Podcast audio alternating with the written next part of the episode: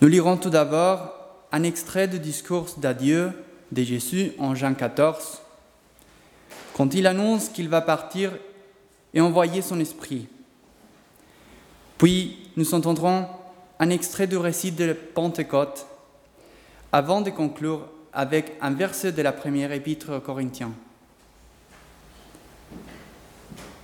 Que votre cœur ne se trouble pas. Vous croyez en Dieu, croyez aussi en moi. De la maison de mon Père, il y a beaucoup de demeures. Sinon, vous serais-je dit que j'allais vous préparer le lieu où vous serez? Lorsque je serai, allez-vous le préparer? Je reviendrai et je vous prendrai avec moi. Si bien que là où je suis, vous serez vous aussi. Quant au lieu où je vais, vous en savez le chemin. Thomas lui dit, Seigneur, nous ne savons même pas où tu vas. Comment connaîtrons-nous le chemin? Jésus lui dit, Je suis le chemin et la vérité et la vie. Personne ne va au Père si ce n'est par moi. Dans le verset 23, Jésus lui répondit, Si quelqu'un m'aime, il observera ma parole, et mon Père l'aimera. Nous viendrons à lui, et nous établirons chez lui notre demeure. C'est lui qui n'aime pas n'observe pas mes paroles. Or, cette parole que vous entendez, elle n'est pas de moi, mais du Père qui m'a envoyé. Je vous ai dit ces choses tandis que je demeurais auprès de vous. Le Paraclète, l'Esprit Saint que le Père enverra à mon nom, vous enseignera toutes choses et vous fera ressouvenir de tout ce que je vous ai dit. Je vous laisse la paix, je vous donne ma paix. Ce n'est pas de la manière du monde que je vous la donne. Que votre cœur cesse de se troubler et de craindre. Vous l'avez entendu, je vous ai dit, je m'en vais et je viens à vous. Si vous m'aimiez, vous vous réjouirez de ce que je vais au Père, car le Père est plus grand que moi. Je vous ai parlé de maintenant, avant l'événement, afin que lorsqu'il arrivera, vous croyez.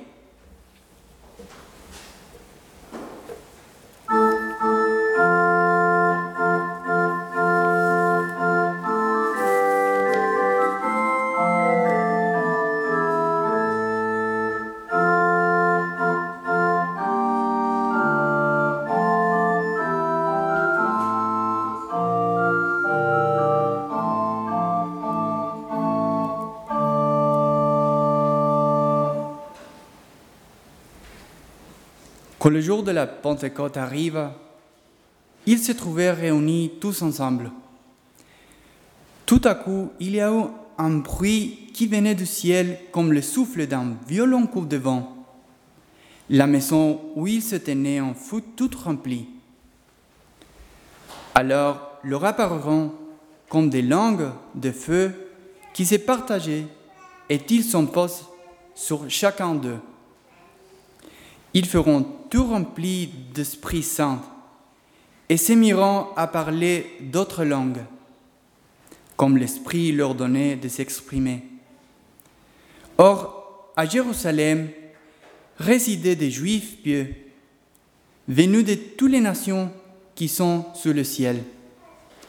À la rumeur qui se répandait, la foule se rassemble et se trouvait en plein désarroi, car chacun les entendait parler sa propre langue.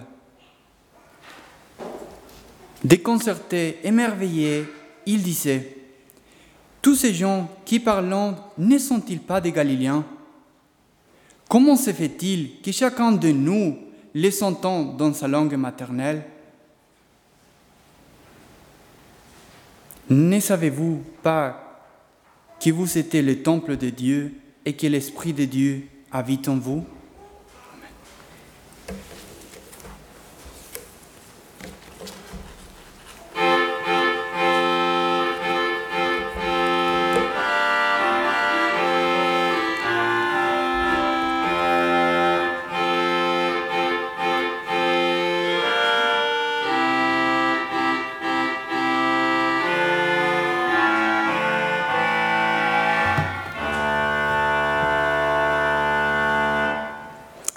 Merci à, Louise pour ces lectures.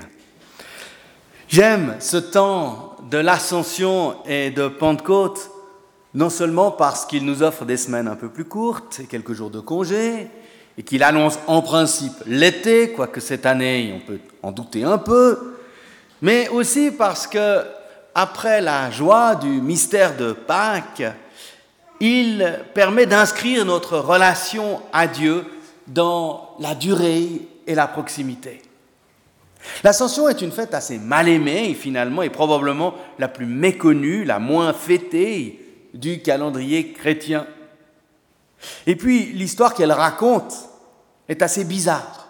Jésus qui monte au ciel, emporté comme ça par la nuée, ça semble peu crédible.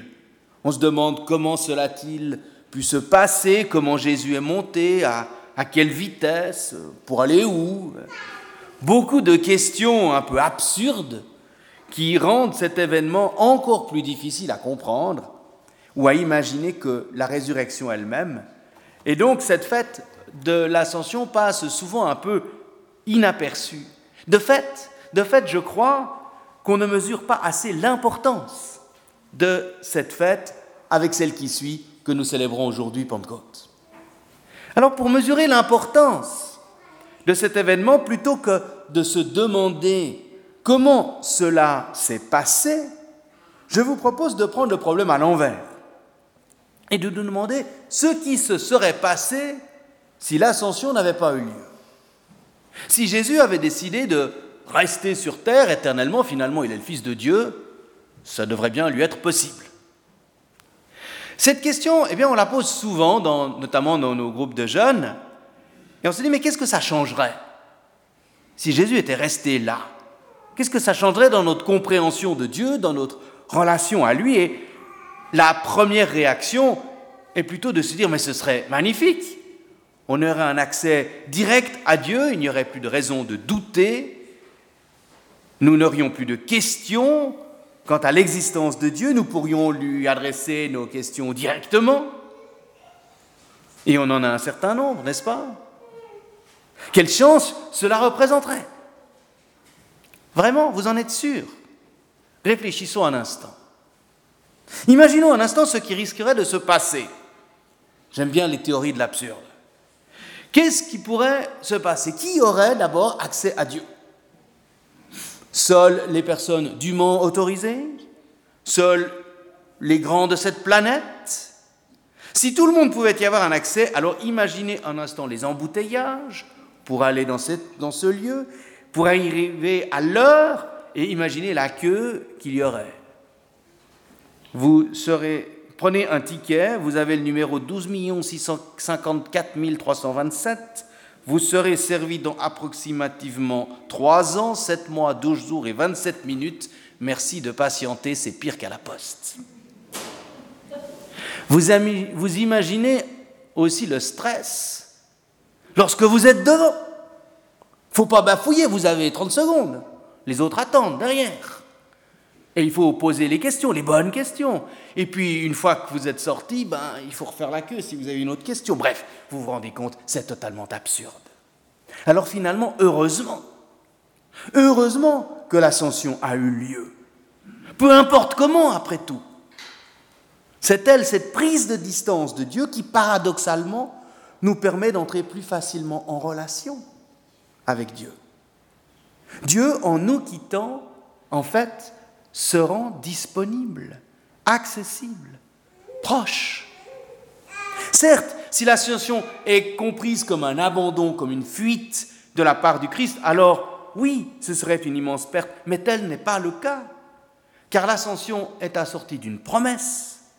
Je m'en vais et je viens à vous, dit le Seigneur. Phrase qui est un peu alambiquée, que les disciples ne comprennent pas sur le moment, je m'en vais, je viens à vous. Que nous dit-il? Et il n'y a rien de logique dans ce verset, mais tout est là. Et Jésus dira même plus loin, c'est votre avantage que je m'en aille. C'est désormais dans cette absence presque immédiate, pardon, dans cette absence de présence immédiate, qu'il faut chercher la présence de Dieu. Impossible donc de mettre la main sur Dieu. Et c'est tant mieux. Quand on voit tous ceux qui veulent s'arroger la propriété de Dieu, ou parler au nom de Dieu, croire qu'ils savent ce que Dieu pense, cette distance n'est que sagesse. C'est le propre du reste de l'expérience spirituelle que d'accepter que la présence de Dieu ne soit réelle que quand elle demeure furtive, passante. C'est l'expérience même des pèlerins d'Emmaüs, qui voient le Seigneur disparaître de leurs yeux au moment même où ils le reconnaissent. Impossible de mettre la main sur lui. Il est illusoire de vouloir enfermer Dieu ou le localiser dans une représentation, une institution ou même un discours. Même le plus beau discours sur Dieu, le plus humble et le plus pieux, ne peut retenir Dieu. Dès que je dis Dieu, ce n'est déjà plus Dieu. Dieu demeure par définition tout autre. Et c'est ainsi que Jésus dira, si vous m'aimiez, vous vous réjouiriez de ce que je vais au Père. L'ascension et Pentecôte inaugurent donc un temps nouveau, le temps de l'Église, où le Christ demeure fidèlement présent, mais d'une manière différente et renouvelée. Dans les versets qui précèdent l'ascension, il est dit que Jésus ressuscité est apparu durant quarante jours aux disciples en leur parlant de ce qui concerne le royaume de Dieu. On aurait bien aimé savoir ce que Jésus leur a dit durant ces quarante jours. Nous n'avons pas trace de ces discussions, mais peut-être nous pouvons y trouver quelque chose dans ces chapitres 13 à 16 de l'Évangile selon Saint Jean, qui sont ces fameux discours d'adieu de Jésus. Discours où Jésus annonce à ses disciples son prochain départ et les prépare à cette situation nouvelle qui va venir. C'est probablement quelque chose comme ça que Jésus a dû répéter à ses disciples après sa résurrection. Parmi ces quatre chapitres, nous avons relu ce matin un bref passage. Un mot toutefois revient à de nombreuses reprises dans ces chapitres. Si vous les relisez, vous verrez, c'est frappant. Y compris dans le passage que nous avons relu, c'est le mot de demeurer, ou voir le mot demeure. Ce qui est intéressant, c'est que le plus souvent, quand on essaye de décrire une démarche de foi, on a l'habitude de la décrire en termes de conviction. Je crois ou je ne crois pas. Ou alors en termes d'engagement. Je suis ou je ne suis pas ce que l'Évangile nous encourage à vivre. Ici, la démarche de foi est écrite en termes de demeure. Et cela donne à penser. Il est vrai que si nous y réfléchissons bien, quand est-ce que l'on peut dire que l'on connaît vraiment bien quelqu'un Quand nous le croisons régulièrement dans notre quartier Quand on travaille avec lui ou avec elle Quand on a passé des vacances ensemble Ça, c'est déjà un bon test. Mais c'est vrai, les personnes que nous connaissons vraiment le mieux, n'est-ce pas finalement celles avec lesquelles nous habitons nous demeurons? Jésus nous invite donc dans ce passage à demeurer en lui. Et pour ce faire, plus besoin d'une présence physique. C'est une demeure que nous pouvons habiter partout où nous sommes. Et j'aime beaucoup cette image de l'habitation. Et j'ai envie de dire que cette image va dans les deux sens. C'est nous qui demeurons en lui, mais c'est tout autant lui qui vient faire de notre vie sa demeure. Vous êtes le temple du Saint-Esprit, dira Saint Paul. Quel choc pour ces auditeurs qui avaient l'habitude de croire en un Dieu qui résidait dans un temple fait de pierre. Vous êtes le temple. Dieu vient faire de ma modeste personne son lieu de résidence. Quelle bénédiction. Je me tiens à la porte et je frappe. Si quelqu'un entend ma voix et ouvre la porte, j'entrerai chez lui et je prendrai la scène avec lui et lui avec moi, nous dit Apocalypse 3.20. Splendide verset, qui nous rappelle tout le chemin que le Seigneur fait pour venir frapper à notre porte et qui ne cesse de venir à notre rencontre, mais qui nous rappelle aussi qu'il nous appartient à nous d'écouter, d'être attentifs et de faire peut-être les trois pas et demi qu'il y a entre notre fauteuil et la porte. Car cette porte ne peut s'ouvrir que de l'intérieur. Alors oui, nous pouvons nous lever avec confiance. Comme le dit Paul aux Éphésiens, nous avons la liberté de nous approcher en toute confiance. Il vient, le Seigneur, il ne cesse de venir comme il nous en a fait la promesse. Et plus besoin alors d'aller dans je ne sais quel lieu de résidence particulièrement sacré. Pas besoin de faire une queue interminable pour avoir enfin un accès direct avec le Seigneur. Dieu est en moi et je suis en Dieu. À chaque instant, où que j'aille, où que la vie m'entraîne, peut-être même malgré moi, ou dans certains chemins de traverse, Dieu est avec moi par son esprit. Aux disciples qui restent les yeux rivés en l'air, où le Seigneur est parti, j'aime cette injonction des anges qui leur dit, mais pourquoi restez-vous là à regarder le ciel? Autrement dit, ça ne sert à rien de rester planté là à attendre qu'il revienne d'où il est parti, c'est ailleurs qu'il faut chercher. Là, tout près de vous, et souvent beaucoup plus près qu'on imagine tel Jésus embarqué avec les disciples en pleine tempête, Jésus est dans notre barque, solidaire de notre vie, non pas un Dieu distant mais présent, discrètement mais fidèlement. Et on a tort de chercher Dieu au ciel ou de le situer dans quelques régions inaccessibles. Ce sont quelques propriétaires de sagesse qui l'ont ainsi éloigné pour mieux l'utiliser afin d'asseoir leur autorité. Dieu est le Dieu des vivants. Dieu n'est pas au ciel, il est en nous, c'est là qu'il vient faire sa demeure. C'est à nous qu'il parle directement et dans notre langue de tous les jours. Comment se fait-il, disent toutes ces personnes réunies à Jérusalem, que nous l'entendions parler dans notre langue Parce qu'il n'y a pas d'autre langue de Dieu que la nôtre. Le miracle de Pentecôte, ce n'est pas tant que les disciples inspirés par l'Esprit se soient mis à dire des choses extraordinaires, dans la langue de Dieu, incompréhensible pour le simple croyant. Non, le miracle, c'est tout le contraire. C'est que chacun ait pu entendre et comprendre la parole de Dieu dans sa propre langue et sentir ainsi cette proximité de Dieu.